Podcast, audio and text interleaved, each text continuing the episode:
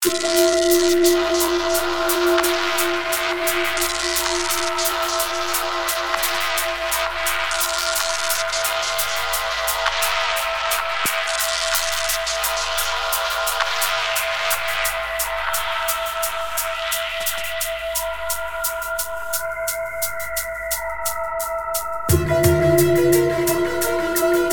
are only really two kings of this music. Poles, if you like.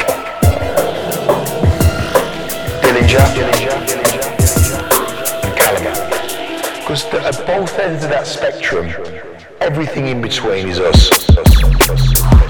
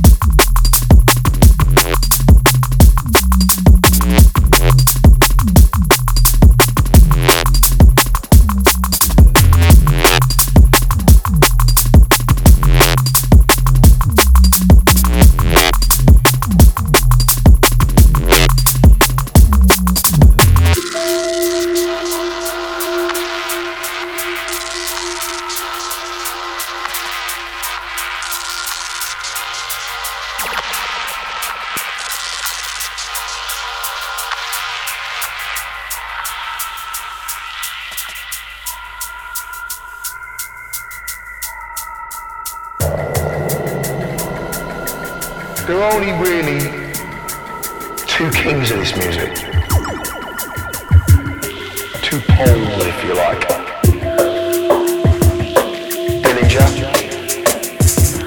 and Calibre. Because at both ends of that spectrum, everything in between is us.